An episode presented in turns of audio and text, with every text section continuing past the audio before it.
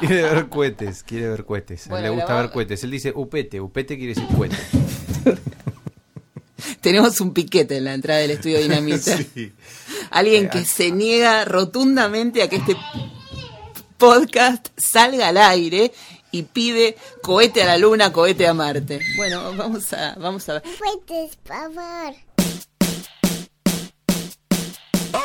Nos están preguntando si no es que habíamos desterrado a Freud de nuestra vida. ¿Desde cuándo volvemos a hablar de Freud y no de Lacan? Jamás, jamás, jamás desterraríamos al padre del psicoanálisis. Claro. eh, ah, que desterramos a Freud porque ahora hablamos de Lacan nada más. Pero por Dios, nunca lo vamos a hacer. ¿Cómo vamos a sacar? Hay al menos 28 fotos de Freud en este. Ya lo, ya lo dijo Estudio. el mismísimo Lacan cuando fue de visita a Venezuela. Dijo, eh, ustedes si quieren sean lacanianos, yo soy freudiano. Vamos todavía. Claro. ¿Sabes qué? Me robaron los datos de la tarjeta. A mí también me pasó. ¿En serio? Sí, ¿Ahora? Sí. A mí me llamó Visa para, para preguntarme si estaba haciendo una compra multimillonaria, no, multimillonaria no, pero grande. Y yo le dije, estaba dormida, imagínate en el medio de, de- de- de los problemas de, que uno tiene en, en día a día. ¿Cómo, cómo? Sí, sí, sí, sí, pues bueno, me parece que te están robando los datos, vamos a dar de baja la tarjeta por una Estos cuestión son de los caramelos seguridad. de papá. Estos son los caramelos de papá. Y me piden que haga un trámite, que inicie un trámite, me dan un número de gestión y zarás, zarás. Entonces, ayer yo estoy llamando a Visa para hacer toda la cancelación de las compras que hicieron. Hola, bueno, me pasan con la persona, hola, hola, ¿qué tal? Sí, bueno, le empiezo, empezamos a hablar del asunto y de pronto, hola, hola, hola, hola, hola, hola. El gato me había comido el cable del teléfono y me cortó la comunicación. Ah, bueno, bueno, bueno. El gato siempre tiene que ver con algo, ¿eh? Al menos en mi casa. No, a mí la de débito me, me robaron. La de débito. La de débito. Y me sacaban del banco y bueno. Y un día fuiste a comprar al supermercado y te diste cuenta que no tenías nada. Claro, claro. Y bueno, entonces hice la denuncia, dije, pero yo no. Este. Me devolvieron el dinero en el banco, te lo devuelve, bueno, como esto de la tarjeta. Claro. Que, que bueno que se dieron cuenta de eso. Sí. Y bueno, después me pasó como dos meses después de ese reclamo que yo dije, no, yo no saqué este dinero. Llamé como dos meses después te diciendo, no, otra vez me han robado la tarjeta, yo no saqué y yo y bueno, hice toda una denuncia y bueno, este era había sido yo. había sido yo, pero no no tenía la cuenta.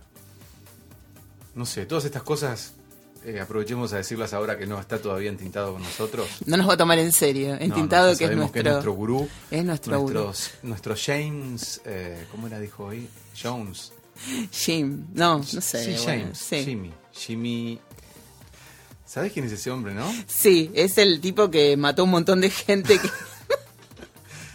este que los, lo- los reclutó religiosamente y terminaron todos muertos. Sí, sí, como 900 personas. Jim Jones. Suicidio Claro, masivo. masivo. Bueno, ese es entintado para nosotros. Es nuestro objetivo. No, nosotros que, eh, le quisimos decir que era, vale, dijimos que era nuestro Modelo nuestro guía, Nuestro modelo a seguir. dado, sí, dada su, su seriedad, su prolijidad.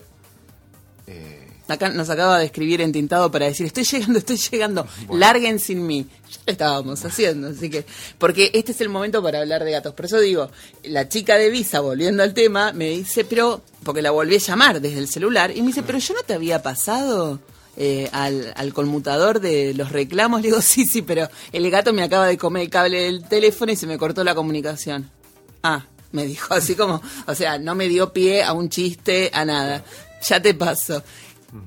Señora, en ese momento, cuando yo le digo el gato se me comió el cable del teléfono, hay un redoble de tambor y risas y aplausos, aunque sea de ficción. Usted me pone un FX y yo me siento como contenida, no me deje sola. No, bueno, muy tremendo. este lo. Ven la bola que me dan, ¿eh? Hablo de gatos y es como que se arma el cono del silencio y el cono... Me separan del Mira, universo. parecemos pescaditos, eh, ga- gatos, estamos comiendo pescaditos de goma. Vamos con una canción. Dale, por favor. Esperando tinto.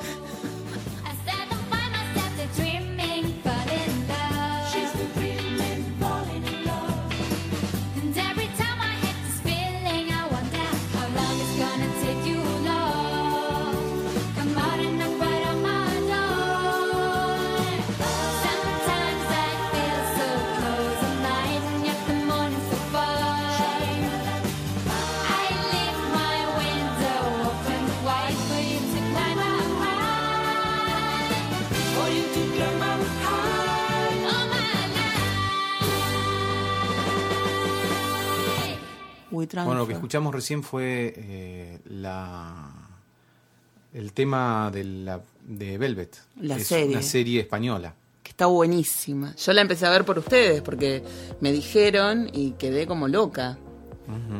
Como loca, así, fascinada, Sí, sí, llorando. ¿En cuánto tiempo te la viste? la En serie tres días, cuatro días, no sé, no dormí.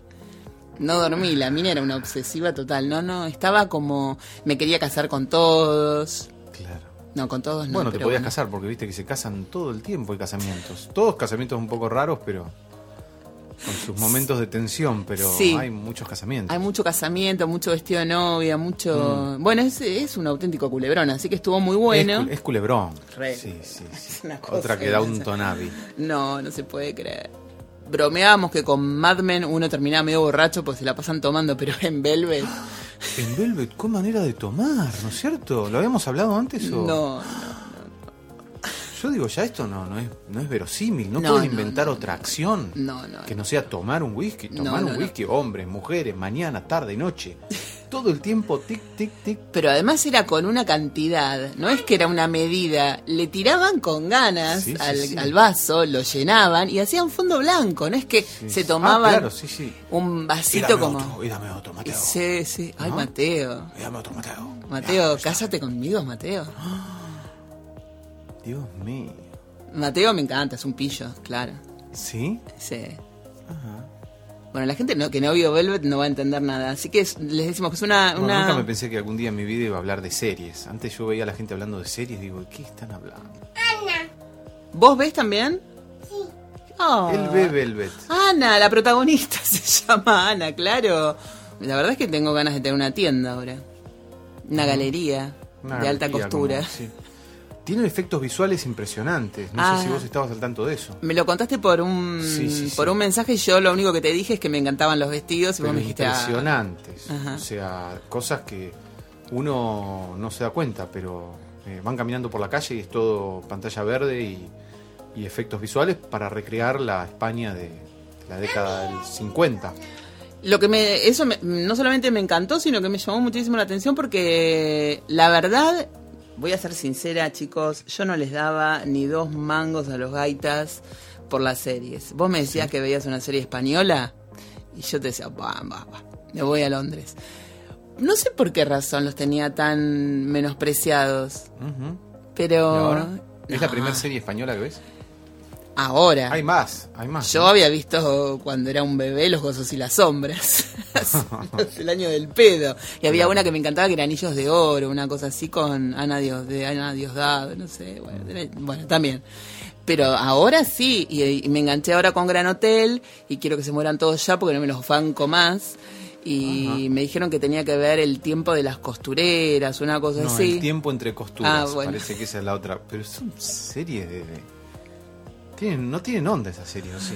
Yo creo que no me va a gustar, porque de puro prejuicio, creo que no me va a gustar. Pero me, me- me busqué en el diario El País una lista de las 20 mejores, de los 20 mejores culebrones de eh, españoles de los últimos tiempos y ahí más o menos me decían, así que voy a ir tildando desde ahí. Ajá. Y sí. Recurrís mucho a ese tipo de listas vos. Yo recurro a todo lo que sea buscar en Google. Claro, porque te habías buscado las películas menos vistas en Netflix Sí. y te guiabas por ese listado, ¿no? Sí, sí, sí, sí. Para ver qué elegía, qué no elegía, todo, todo. Por ejemplo, eh, el otro día mi gato Antonio se estuvo afilando las uñas en mí. Y entonces googleé que gato se, eh, se afila las uñas en la persona. Entonces me mandan a un, a un listado de las razones por las cuales hacen eso, salas, salas. Todo googleo. Todo lo que tiene que ver con el gato. ¿Por qué maulla? ¿Por qué no maulla? ¿Por qué se sube a la cama? ¿Por qué rompe las bolas? ¿Por qué te rompe las cosas? ¿Por qué te... Bueno, todo busco. Y también busco todos acerca de series, acerca de canciones. Y además, cómo se le corta las uñas a un gato. cuando tenías gato. No, no, cuando después de cortárselas. No quiero saber cómo hiciste porque aparte es muy delicado, se le puede sangrar. Bueno, por eso le sangraba tanto que que busqué cómo se cortan las uñas a los gatos. escúchame le una sangraban cosa. todas las manitos. por- Y otra de las cosas Me dice mamá. que, que. ¿Mm? Que yo encontré eh, en internet es el tema de los spoilers, que a mí me encanta. Yo no puedo ver una serie, una película o algo sin saber qué va a ser de los personajes. Bueno, Me de tengo- hecho, arrancás siempre por El final. la última página del libro. Sí, sí, sí, sí. Tengo que saber si el que me gusta a mí se muere, porque si se muere, por, tengo que estar preparada. Claro. Emocionalmente preparada, porque no puedo afrontar eso así de golpe de sofetón, porque me, me agarra un síncope. Ujú. Sí, sí, Entonces- entiendo, entiendo. Entonces, Como me dice mi analista. Entiendo perfectamente. Son tres mil pesos y te deja ahí. ¿Y, qué- sería, qué sería eh, la sinopsis que hay en cada capítulo? Yo no la veo ni loco. ¿Viste? La sinopsis que dice, en este capítulo Ana develará, se revelará embarazada de... No, no, yo hago así, no, no quiero ver esto. Y cuando termina el capítulo, siempre hay unos segundos que anticipan el capítulo. Claro, lo siguiente. cortás. No, no, no, lo corto. Ayer me fui al baño en ese momento porque este, querían seguir viendo esa parte y dije, no, no, me, encierro en el baño. Me encerré en el baño con los oídos así tapados Ay, no, muy gracioso. eh, y cuando pasó esa parte, reaparecí. Ya está, me dijeron y fui. Tenemos que hacerle muchas preguntas en tintado. Mu- muchas preguntas científicas y no tanto. Porque si es, como, supieras. es como la, es como la persona seria y respetable del podcast. Sí, sí, es nuestro eh, James, Jimmy Jones. Sí, el pastor, Pastor Ya, Jones. no Va. averigüemos lo del pastor Jones porque vamos a terminar todos un poco mal, ¿no? Todos acribillados. Yo me, me acuerdo, la vi esa película eh, de chico, no debería haberla visto, pero No, la, la agarré medio... eh, había un solo canal donde yo vivía en Perú y la pasaron una noche y decía no sé qué de Guyana y yo había estudiado poner... el- La masacre de Guyana. mapa. Claro, y yo había estudiado el mapa de América Latina y yo, ah, Guyana, a ver, ¿qué hablan de Guyana? Y yo y me comí esa, pero un garronazo de ver la película, un susto me pegué, No, pero... claro. y Claro, después la lo- vi lo de que habrá grande sido en la vida real. bien, ¿eh? Para la familia, sobre todo de, real, lo- claro. de, de- Sí. de las víctimas, porque las víctimas estaban re felices de ser parte del... para los niños. Ellos No. estaban contentos, ellos se creían que iban al cielo. Sí, sí, sí. Bueno, todo, eh, qué sé yo, las religiones todas deben terminar de ese modo, ¿no? Pero poco. bueno, la cosa es que yo soy el Pastor Jones. Vos sos nuestro Pastor Jones y quiero saber cómo era el nombre del actor de esa película, porque es ¿Qué hace conocido. de Sim Jones? Sí. Powers Booth. Ah, Powers mira. Booth. Bueno. Sí, que ahora ya está más grandecito. La última vez lo vi en una película que no era muy buena. Ah, la segunda parte de Sin City. ¿Vieron esa película que es toda medio en blanco y negro, Sí, sí, sí. toda basada en un La cómic? de Robert la- Rodríguez. La, de Robert Rodríguez. En la segunda parte aparece Powers Booth haciendo un papel de medio mafioso. Yo no lo vi porque las dos veces que fui a ver Sin City al cine, para ver la 1 y la 2, dormí. Porque es muy oscura, entonces me da sueño. Sí, sí, digamos, este, hay mucho negro en pantalla, entonces la, la iluminación en, en la, en la sala es mucho menor a lo común. Claro, y yo tengo esa costumbre, a mí me encanta dormir en el cine. Yo no duermo si estoy sola, pero si estoy acompañada, tanto sea en mi casa como me duermo. Cuando es la se ve que Sería como como al revés. O sea, Sí. si vas sola, te dormís. Si no, vas con alguien, no. no, porque sé que estoy como más vigilante si estoy sola, ¿no? Como más atenta a todo lo que pasa. Ah. En cambio, cuando estoy con alguien me relajo y a los dos minutos ya estoy durmiendo. Claro. Una cosa Ahora te digo que por, por 170 pesos un par de horas hay lugares más baratos para ir a dormir. que, que un cine. Claro. pero no lo puedo evitar. Me Claro, qué buena compañía para ir al cine, Tinto, no, ¿no? no, no, no, un desastre. Recordame no invitar. Escúchame, bueno, me estabas preguntando de una serie afilado española. nuestro, nuestro Jones, ¿eh? No, te estábamos preguntando de la serie que no viste, así que no vamos a, no, no vamos a entrar en detalles en, en todos los aspectos técnicos y efectos especiales de Velvet, pero sí te vamos a preguntar algo. ¿Vos Sí. crees en el control mental? No. Uh, te vamos a No, perdón, no, no el control. A ver, no sé bien qué es control mental, así que no sé si creo o no. Pero en general, si, si hay que creer, no creo. Pero si, si ese control mental de lo que la cabeza de uno, el cerebro de uno, la parte neurológica afecta el resto del cuerpo, sí. Y entonces sí. Ahora, el control mental de uno a de uno a otro, no, digamos. No, no que yo controle mentalmente a un ser- a No, un ella, tercero, ella dice, digamos. está apuntando a un tema de interés eh, para ella, que es el método Silva. A ver. de control mental. ¿Cuál es, cuál Eh, es el método Silva? Y por ejemplo, vos si visualizás, si visualizás eh, un lugar para estacionar con el auto, eh, se aparece ese lugar. A ese. O sea, entonces no, entonces no creo. Pero si es, eh, me quiero calmar y entonces visualizo un oasis y me calmo, eso sí creo. Pero ahora, hacer aparecer cosas, no. Eh, te digo que funciona, te digo que funciona. Eh, igual no bueno, es solamente eso de hacer aparecer una- un parking. Digamos, hay todo un, hay un montón de cosas. para mí lo- era lo más interesante cuando leía el libro. más- Cuando leí el libro de control mental, para mí era lo más interesante. No, para mí lo más interesante de... En realidad te, te- vamos a explicar cómo llegamos al método Silva. En un momento, una, una amiga... Lo Yo, hice un curso, yo fui al curso. Sí, ya sé. Lo pagué. O sea, ¿Y dormiste también? Hay gente para todo. No, la cosa es así. En, en un momento yo tenía este problema de sueño muy grande y una amiga, Guadalupe, que en Twitter es conocida como la matancera, me dijo, te voy a enseñar un ejercicio del método Silva que te va a ayudar a dormir. Y a mí me pareció fantástico, porque no sabía qué era, ella me dio un ejercicio, yo lo puse en práctica y empecé a dormir. El tema es que uno tiene que tener una costumbre, en realidad eso es como programar la cabeza y uno al programarse logra dormir. Pero cuando te desprogramas te tenés que volver a programar. Y a mí a veces me dan medio fiaca. Pero por ejemplo, así empecé a recordar los sueños. Yo me programo para recordar los sueños.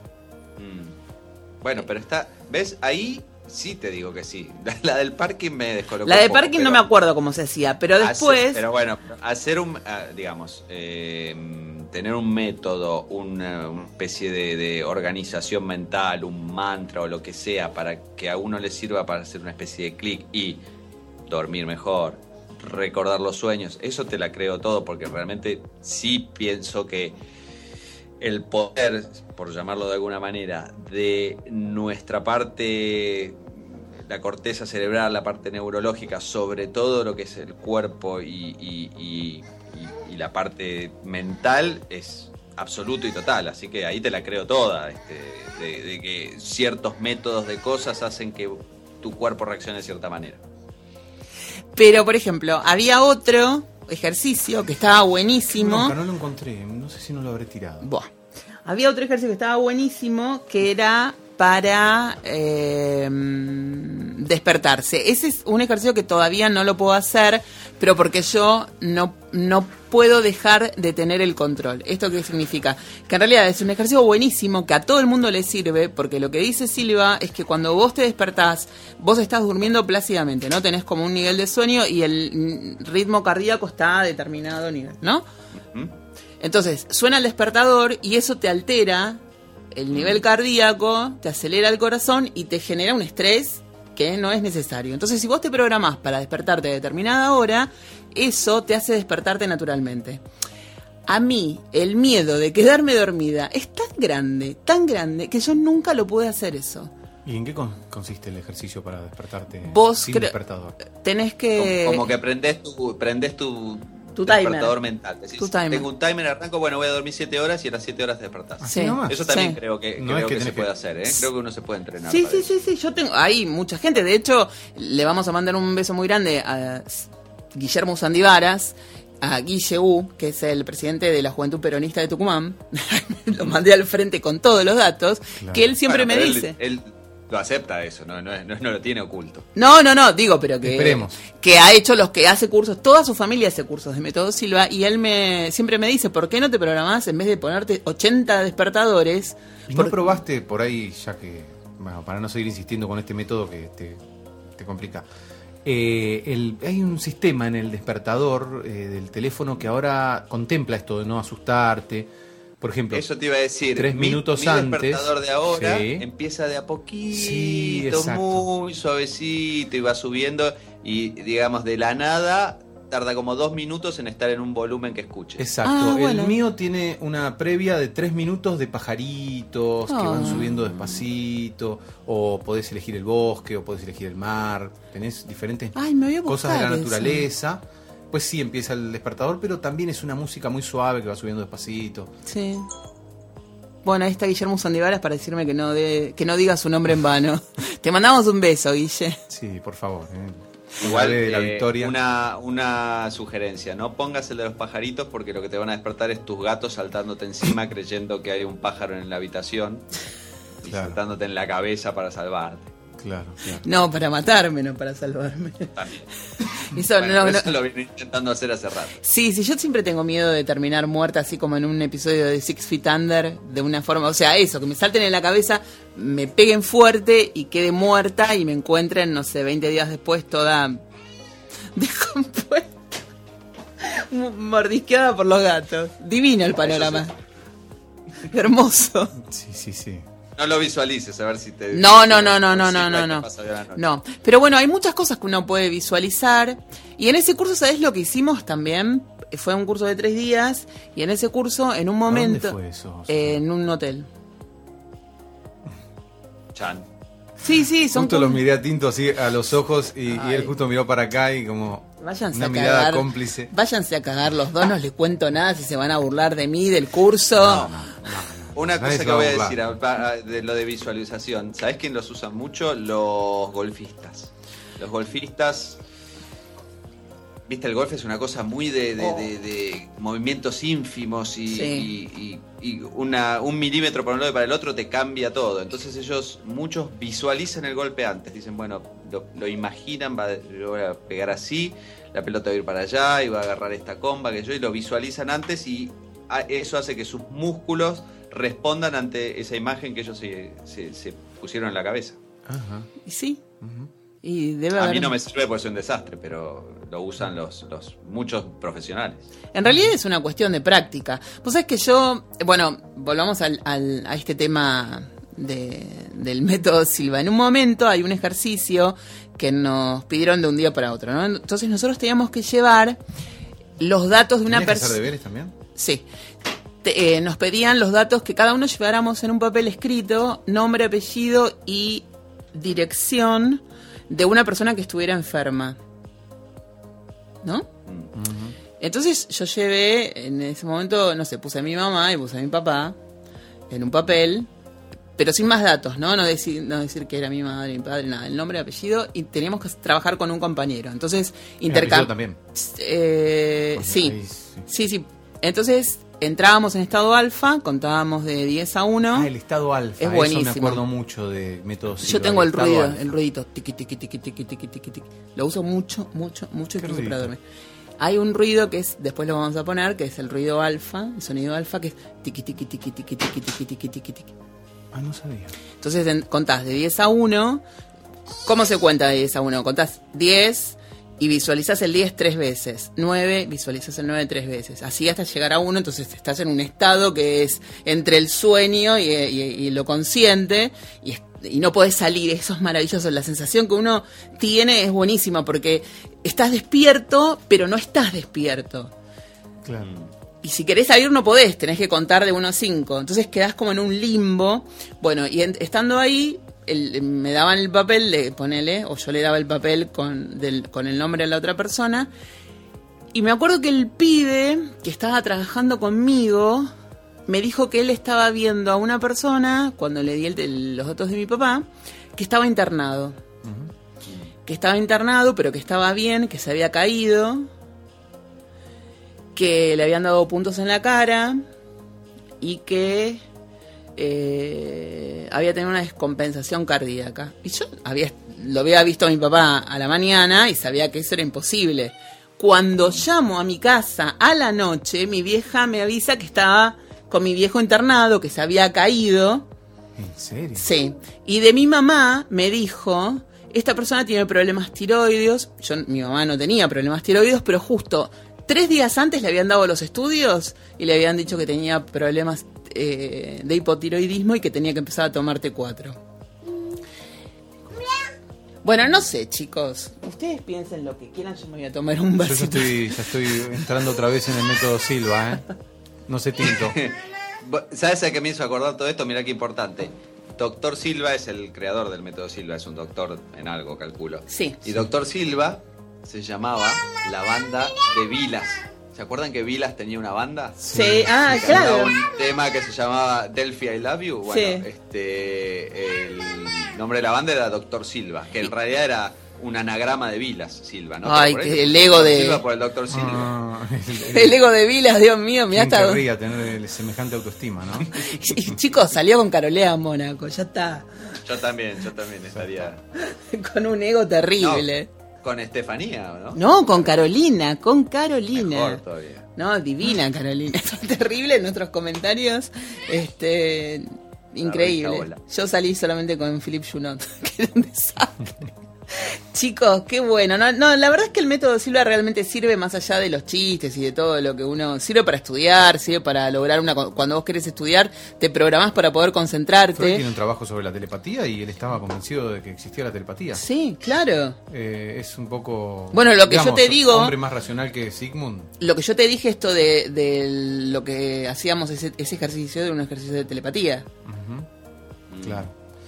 Eh, Freud daba una, pequeñita vuelta con el tema del inconsciente, porque decía que lo que uno leía en el otro era lo inconsciente.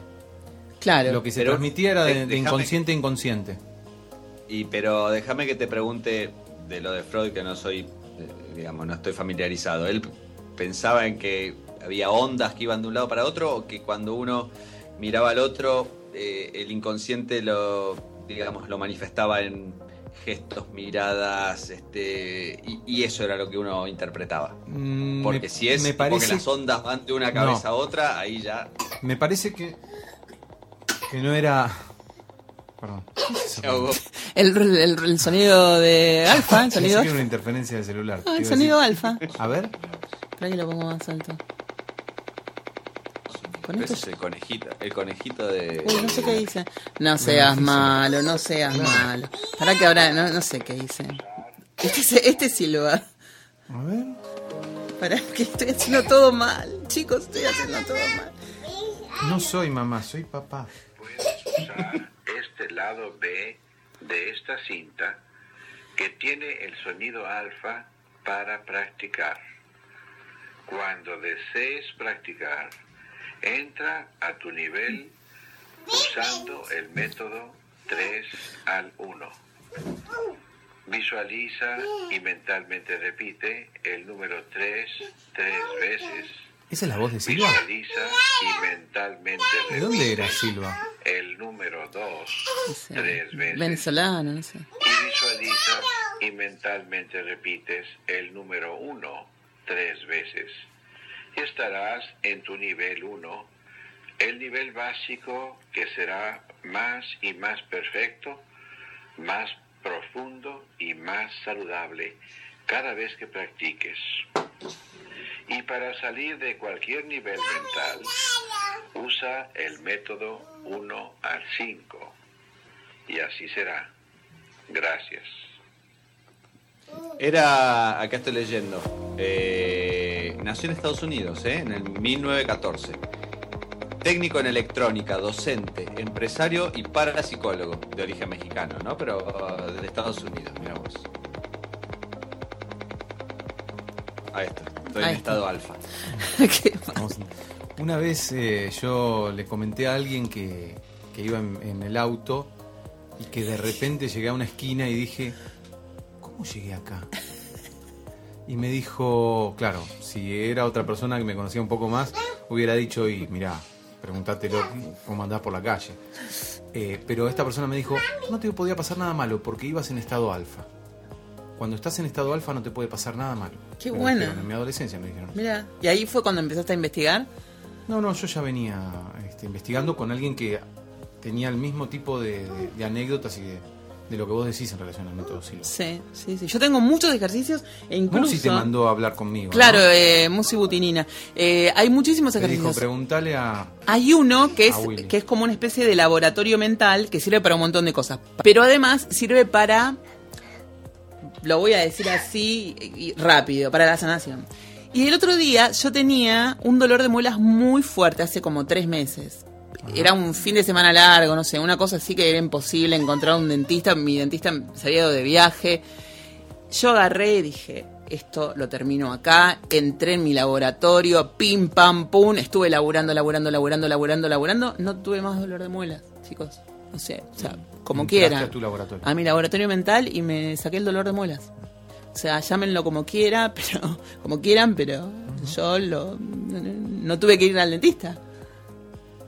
No, eso te lo creo porque eh, el cerebro controla todo. Todo. este, así que bien puede uno entrenarse para no sentir dolor.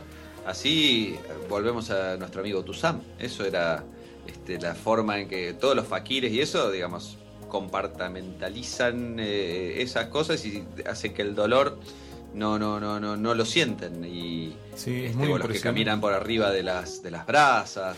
Bueno, Y hay ahí gente que, existe. bueno, que se que soporta eh, temperaturas absolutamente sí. heladísimas, Sí. frías. sí. Sí, eh, Sí, sí, y a mí ahí una, yo le comenté a, a la- a una de las instructoras acerca de mis gatos en ese momento y ella me había dado un par de ejercicios para, para calmarlos, para que yo pudiera generarles como un círculo de...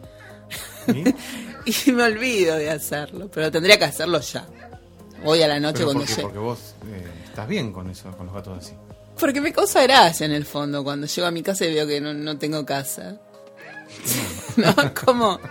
Y bueno, así después tengo algo para contar cuando vengo acá. Sí, chicos, tuve que reconstruir todo, no saben, llegué y no había cuadros. no sé. Claro, claro, claro. Yo diría, de los 57 capítulos que tenemos, 50 están llenos de básicamente este, historias tuyas de cómo destrozaron algo en tu casa. con que Sí, es como. No tendríamos programa casi. Claro, no, yo no, no- no tendría nada para contar, estaría muda. Pero bueno, vos que hablabas de lo, lo del, del psicoanálisis, lo De que. Freud. Sí. Sí, eh, lo de Freud, él no habla de ondas ni de nada de eso, pero eh, no, más bien, pero, pero sí que se transmiten como contenidos. No es Mm. el lenguaje visual, gestual y esto y el otro que transmite una, a- algo, una emotividad. No, no, habla de contenidos, como si Mm. el inconsciente de uno se conecta con el inconsciente del otro. Mm. Una comunicación de inconsciente a inconsciente Bueno, Freud y un- era, era muy eh, racional, ¿no? Eh, no era esotérico. Jung fue mucho más allá con todo Bueno, eso. Jung sí, Jung, claro.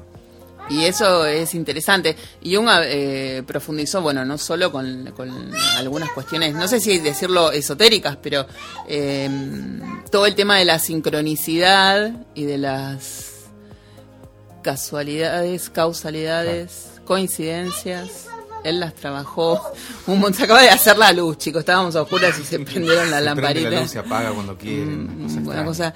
Y, y justamente el otro día estábamos hablando con mi mejor amiga acerca de las de catástrofes, ¿no? Si recordaba, porque yo hablé de, de lo que había pasado en 11 y ella me preguntó, ¿vos te acordás qué estabas haciendo cuando fue lo de 11? Yo le dije que sí. Y entonces empezamos a recordar un montón de, de sucesos que habían ocurrido mm, horrendos y si recordábamos dónde habíamos estado. Entonces en casi todos nos record- recordábamos, y me preguntó, ¿y cuando fue lo de la Embajada de Israel? Le digo, yo salía de la Embajada de Israel el día que fue lo de la Embajada de Israel, y no me di cuenta, no sentí nada. Había tenido que ir a hacer un- una gauchada a mi jefe, le dije, "Ah, deja que yo voy, y de paso me voy a comprar una, una manzana. Y me fui hasta la calle Arroyo a, a llevar las cosas, y cuando llego a- al, al edificio donde, donde estábamos nosotros, estaban todos en la en la terraza. Había unos. Tenemos el piquete, No, no, tenemos el sí, piquete. no. Eh, Para- para ver, eh, Mi jefe hablando con mi mamá por teléfono, mi vieja llorando, porque yo estaba en la embajada de Israel cuando fue lo de la embajada de Israel. Susana, ¿estás bien? Le digo, sí. ¿No sentiste nada? No. No sentí nada, chicos, no sentí nada. Nada. Pero no estuviste en el momento que. Estuve, explotó. yo salí y salí y voló todo. Y yo no me di cuenta. Bueno, pero estabas muy distraída, digamos. Ibas en método, eh, ibas No, porque además, eso se- y puede ser, eso, eso se sintió eh, en Viamonte y Florida, que es donde estaba, donde yo laburaba, ahí se sintió, ellos sintieron el cimbronazo, estaban aterrados. O sea que fue contundente. Y yo estaba ahí, no sentí nada, no sentí nada. Entonces lo que me decía mi mejor amiga, que eso es sincronicidad positiva. Que si hubiese sido sincronicidad negativa, yo me hubiese muerto. Hubo algo positivo que hizo que yo, que estaba en el lugar, en un lugar en donde por ahí no tenía que estar, Claro. no me pasara nada cuando ocurrió lo que, lo que ocurrió. Sí, sí, sí. Por eso hay mucha gente que por ahí, en medio de una catástrofe, se salva, en una- un accidente de avión donde no hay sobrevivientes y, y se salva, o la sincronicidad negativa. Esto ¿no? Tocándolo desde un modo bastante grosero porque los fanáticos de Jung nos van a venir a buscar y nos van a agarrar de los pelos. Por ejemplo, lo que yo te decía del accidente de Lapa, Sí. Que pasaba un auto por la, por la calle y... Es- eso es sincronicidad negativa. Claro. Claro. Justo el que estaba cruzando ahí en Costanera y se lo lleva puesto un avión. Claro, que es imposible que te pase. Bueno, Claro, claro. El que te cae el meteorito en la cabeza. Claro. Claro, claro. O por ejemplo esa señora que iba que iba por la calle y le cayó el perro, ¿se acuerdan? Y la mató un caniche, un pequinés, no sé, de un edificio, cayó un perro, ¡pum! y la mató. Que No me acuerdo si fue por Avenida Santa Fe, una cosa espantosa, porque además imagínate, ¿qué te vas a esperar que te caiga un perro? Claro, claro. es una cosa... Bueno, yo te mandé ese video. Me mandó un video donde muy, alguien... muy preciso. eh, Sí. eh, De ejemplo. Una persona venía caminando ¿El por de la, la calle. rueda? Sí. Ese, claro. ¿Qué, qué habrá sido de ese hombre, no? Sí. ¿Y por qué salimos hablando de la sincronicidad? Porque veníamos por Freud, después fuimos a Jung. No, y porque Y además después- estábamos muy metidos con el tema este de la con Guillermo hablando de la sincronicidad de por porque él estaba leyendo una biografía de Cortázar y que él hablaba de las coincidencias de las coincidencias y de las casualidades que o no- causalidades. Claro. Eh, sí, Bueno, todo eso tiene que ver con una no sé si es como una transmisión telepática o algo así, pero uno como que atrae una, eso que está pensando. Por eso hablamos del parking, de que si uno piensa que tiene que tener un lugar de estacionamiento, eh, cuando puede sonar imposible, lo consigue. ¿Por qué? Porque prepara el terreno para, para que eso suceda. Por eso vos cuando salís a la calle pensando en el repuesto de, de lavarropas que no conseguís por ningún lado, te lo encontrás tirado ahí. sí. Eso es más que suerte, es una coincidencia. Una sincronicidad. Fue raro eso, ¿eh? Fue raro. Pero a vos te pasan esas cosas. Demasiado. Sí, sí, sí. Sí, sí, sí. Eh, sabe Tinto de esto. Y, Vos se lo contaste. Lo contamos acá en el... sí, eh, al aire, al aire. Ah. Es Y más- El repuesto de lavarropas. Un eh, Alfredo, Alfredo Stolars, que es arroba cutipaste, si lo quieren buscar en Twitter, él me regaló una anécdota para el podcast acerca de una situación. Él cuando, cuando con su mujer estaban pensando en el nombre para la hija que, que iban a hacer, para Catalina, la verdad es que no tenían idea y pasa, estaban por las Galerías Pacífico. Y estaban caminando por ahí y pasaron por la iglesia Santa Catalina, que está ahí a la vuelta. Y dijeron, eh, Catalina, bueno, sí, le vamos a poner Catalina. Y que cuando llegan a la casa, Karina, se llama la mujer de Alfredo, abre, la, abre los mails y se encuentra un mensaje de su mejor amiga diciéndole que había soñado que a la nena le ponían Catalina. Mira vos. Hay muchas. Y lo había mandado antes de, Sí, claro. de que ellos hubieran decidido. Sí. Sí, sí, sí.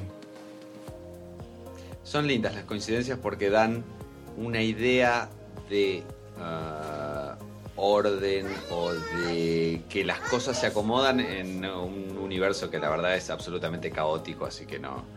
Pero a la vez, digamos, el pensamiento racional que yo tengo este, ante, ante la vida, igual está basado en una enorme, digamos, la vida humana, la vida humana, la vida en, la Tierra, este, todo, todo lo científico que se ha estudiado hasta ahora, este, básicamente es, es- es producto de enormes casualidades de cómo se generó la primera célula ya a lejos de hace tiempo, es, digamos, se dieron una, una combinación de cosas que es, digamos, las probabilidades son una en millones y millones y millones, y acá estamos haciendo un podcast, así que imagínate, este, cómo no vamos a, pensar en las casualidades, las coincidencias y los, los, golpes de suerte, ¿no?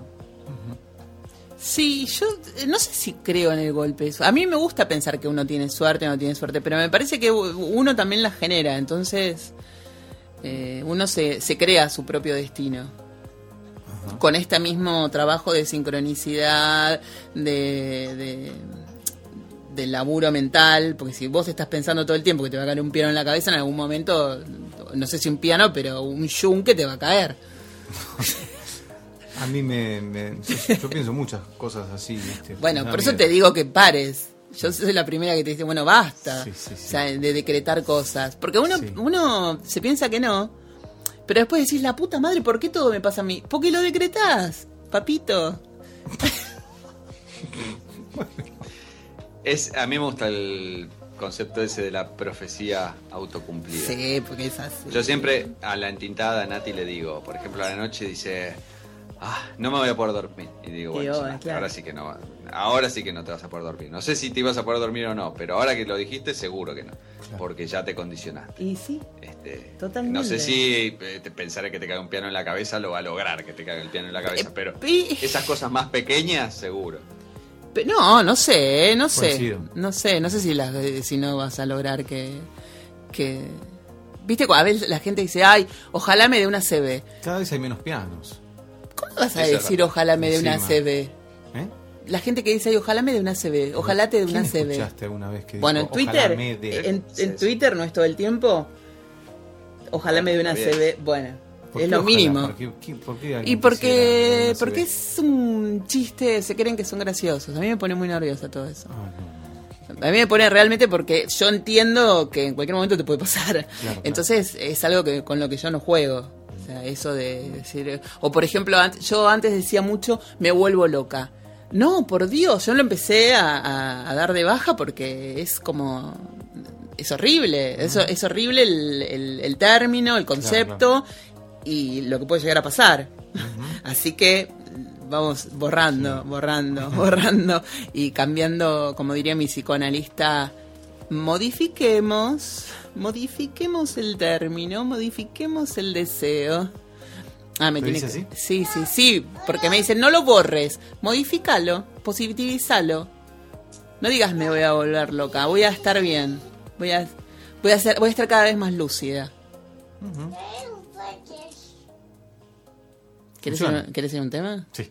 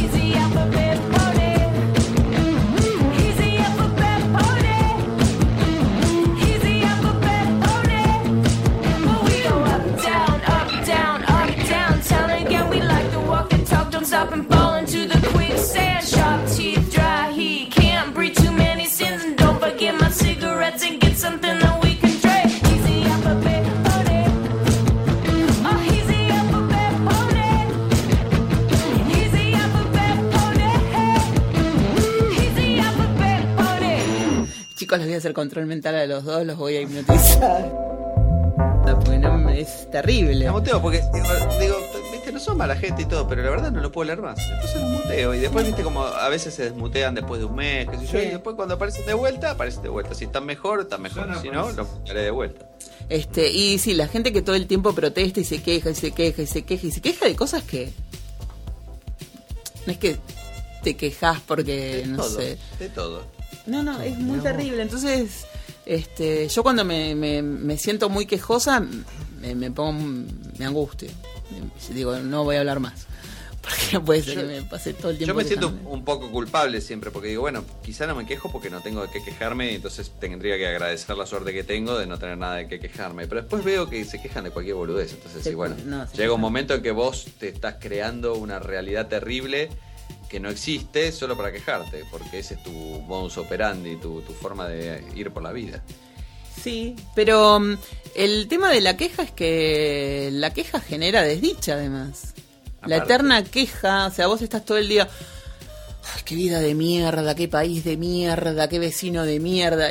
O sea, lo que generás es más mierda. No es que eso te va a calmar por estar todo el día pintando un panorama negro. Claro.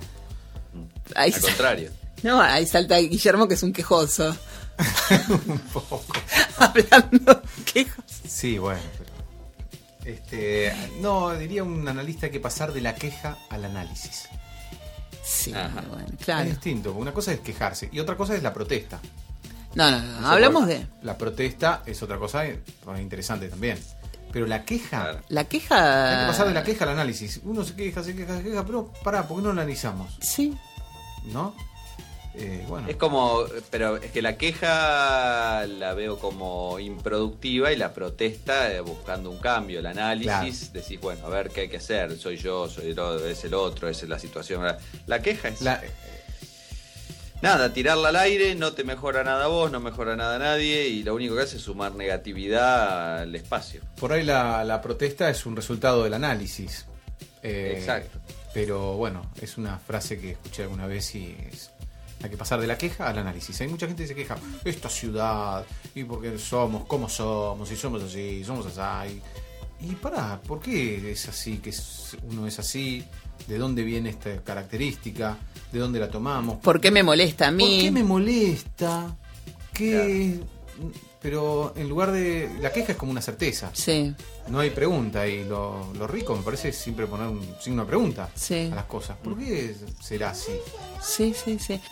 A propósito, eh, el otro día estaba viendo estas entrevistas increíbles de Soler Serrano en YouTube, no sé si las vieron. No. No sé No, ni quién es. Soler Ah, Serrano. necesito ver a Tinto. ¿Quién es Soler Serrano? Explícame porque. Soler Serrano es un periodista español Ah. eh, que murió hace unos 10 años, pero muy viejo. Y en los 70, fines de los 70 y eh, pr- primeros años de los 80, hizo unas entrevistas alucinantes a, a todos los escritores y hasta deportistas. y ¿Es el que habla con Borges? ¿Que es tan Exacto, gracioso? todo así. Ah, Dice, bueno, ahora, Borges, usted aquí en esta nota. hay-" Maravilloso. Ese. Porque además, eh, Bor- Ah, Bor- a Borges parece que le copa porque Borges es muy gracioso en esa entrevista con Sí, el genial. Entonces te reís de cosas que. Todos eh, los entrevistados están muy fascinados con él, eh, que Mm. los entrevista, ¿no? Incluso está Fangio, Sí. Atahualpa Yupanqui, eh, Mario Vargas Llosa cuando tenía estaba una semana de cumplir 40, eh, que parece una estrella de cine. Le dice, usted, la verdad, parece una estrella de cine. Dice, y bueno, él tiene toda mucha información sobre los que entrevista y todos les gusta ser entrevistados. Y entrevistó entre ellos, entre ellos a Fellini Ah, en el 77. Y Fellini dice algo insólito, a partir de lo cual ya no, no me, voy a, no me voy a quejar más de, de mi incoherencia. Eh, dice que no le gusta ir al cine. no le gusta ir al cine. O sea, Fellini Non mi viene in mente andare al cinema, è una... No se me pasa por la cabeza ir al cine. Es una especie de ritual, de hábito que ha quasi cessato di esistere dejó de existir prácticamente cuando comencé a hacer mis películas. Io personalmente. No sé, quizás se pueda explicar por el psicoanálisis esta especie de desinterés. È una domanda che mi pone esta es sempre una pregunta que me pone stato siempre un poco incómodo, però se si il dijera lo contrario, bugia, diría una mentira. Está claro que eh, Fellini se siente embarazado ante una pregunta que solo tiene para él una respuesta honesta y sincera. No tiene costumbre de ir al cine porque no le apetece, porque no tiene ganas de ir al cine. Son lindas esas entrevistas donde mm, logran sacarles eh, un poquito del centro de donde están cómodos y mostrar el lado humano de, la gente que uno piensa los tiene como ídolos. Ahí, por ejemplo, Fellini, uno piensa que solo piensa en cine y lo único que está pensando.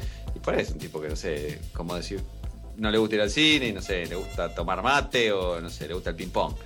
A Fellini le gusta tomar mate, es lo que acaba de decir.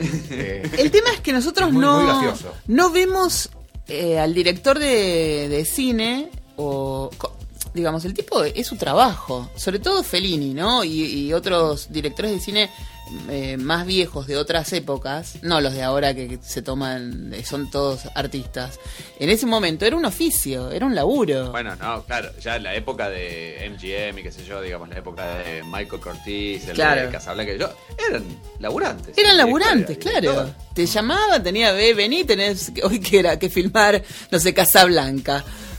¿No? Y el tipo iba con, con la mochilita a filmar Casablanca.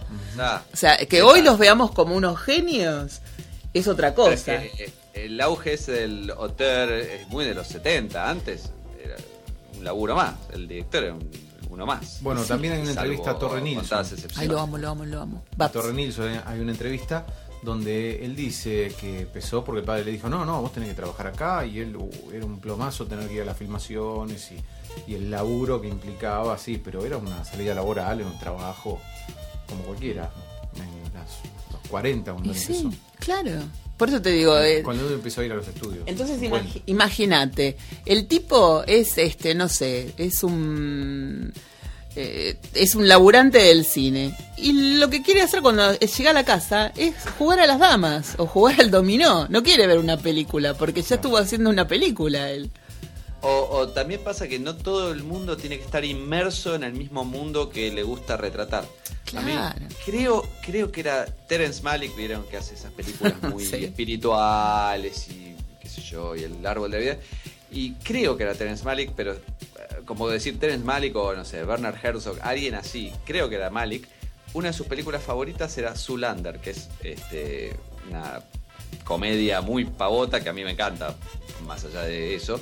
Y uno piensa, ¿cómo un tipo tan espiritual y que tan profundo que yo le gusta Zulander? Y bueno, no, no, no tiene por qué uno vivir inmerso este, en, la locura de lo suyo. Este, podés este, tener otras inquietudes, otras cosas o, nimiedades.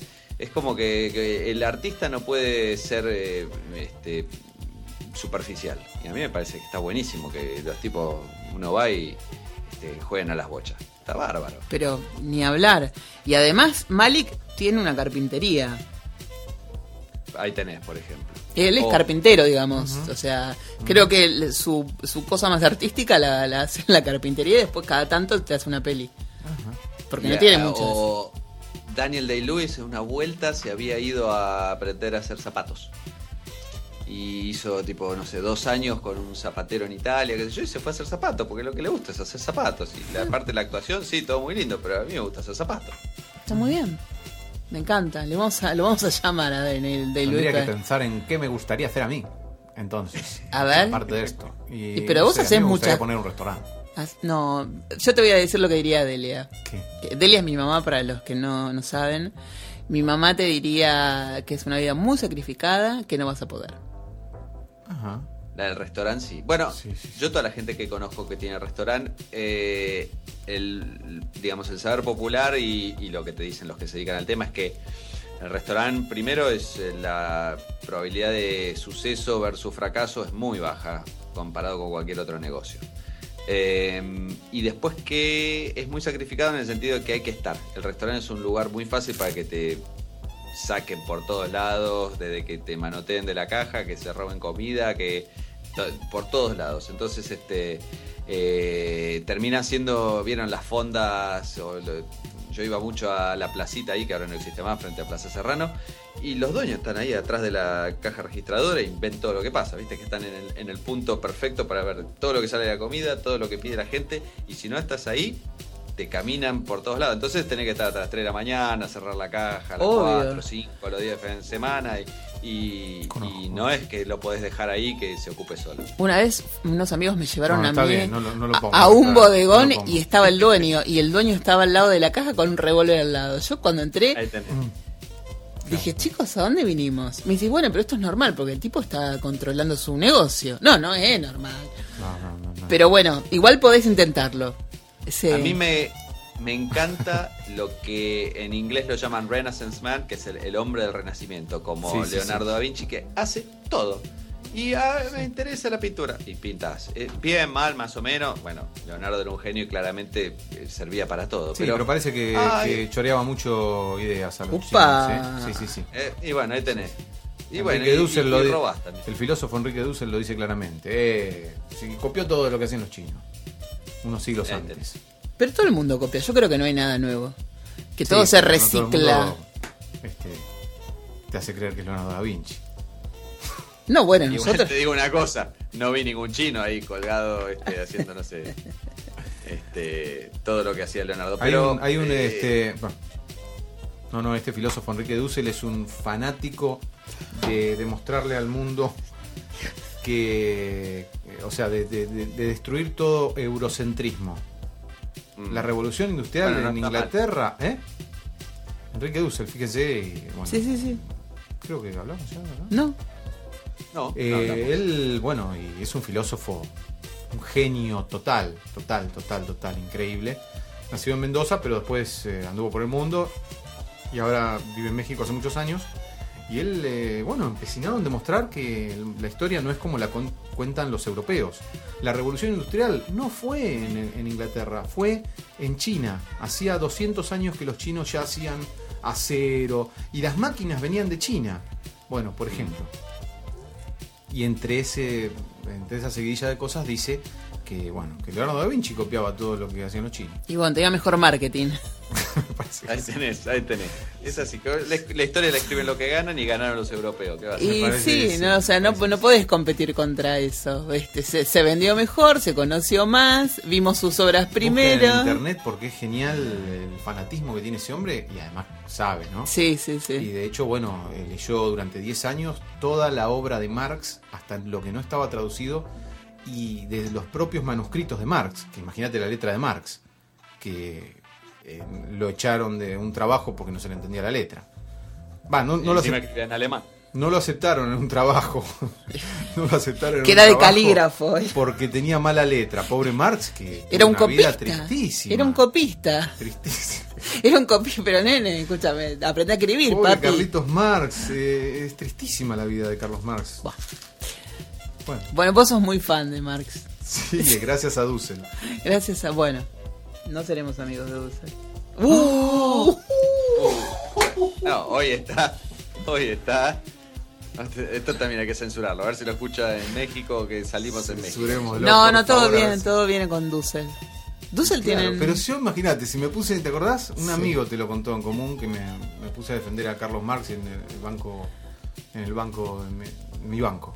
En, en un ba Sí, En un día Banco fui, Río. Fui y me puse a, a hablar en, Una vez fui a grabar eh, a un estudio de, de acá, del, del barrio, y, mm, y me dice, ah, la última vez que lo vi fue en el banco, estaba, estaba protestando en la fila hablando de Marx y del capitalismo. protestando, protestando, no quejándome. Es- ahí tenés, ahí ¿Eh? tenés, esa es la diferencia. Había habido en el medio un análisis. Estaba destruyendo el capitalismo desde adentro. Andás a ver si algún cajero ahora es del peor. No. Yo casi me, casi me muero cuando escuché que el pibe, lo enseguida le mandé un mensaje a Guillermo, che, Esto acá me... puede llegar a inspirar un cuento de, de Tinto, me parece. Sí, ¿eh? obviamente. Que vuelve a la escritura. Yo tengo que contarles algo que esto es terrible. El señor va a baby showers. El señor sos vos, que te que enojás contra el cap- que protestás contra el capitalismo y vas a baby showers. Que es una cosa. Tiene multitudes. Sí, sí, sí. Sí, sí, sí. Sí, a baby showers, a... doy caramelos a, a los chicos que golpean la puerta en Halloween. ¿Sabés qué? Mi vieja no abre. Puso un cartel, no golpeen porque no les abriré. Te juro. No, Delia. Te por juro. favor. Teresa, que es mi vecina, siempre le dice, van a pasar mis nietos, les, les das unos caramelos, yo te los doy, te doy las bolsitas. No, no me toquen el timbre porque yo no les abro. Mira si yo le, yo voy a tocarles el timbre para que me den caramelos. Es imposible explicarle a Delia que los niños son niños. Claro, claro. Y es- A mí me parece bien que Guille sea, digamos, revolucionario y festeje Halloween, porque esto ya lo dije otras veces, ya parecemos viejos, estamos repitiendo todo lo que acá, pero en 57 capítulos va a pasar. Pero uno de mis lemas es ese, la coherencia es algo tan sobrevalorado. Eh, hay- que hacer lo que se le canta a uno. De eso, de eso quis- quise, quise hablar eh, cuando puse el audio eh, de la voz de Fellini. Está claro que eh, Fellini se siente embarazado ante una pregunta que solo tiene para él una respuesta honesta y sincera. No tiene costumbre de ir al cine porque no le apetece, porque no tiene ganas de ir al cine.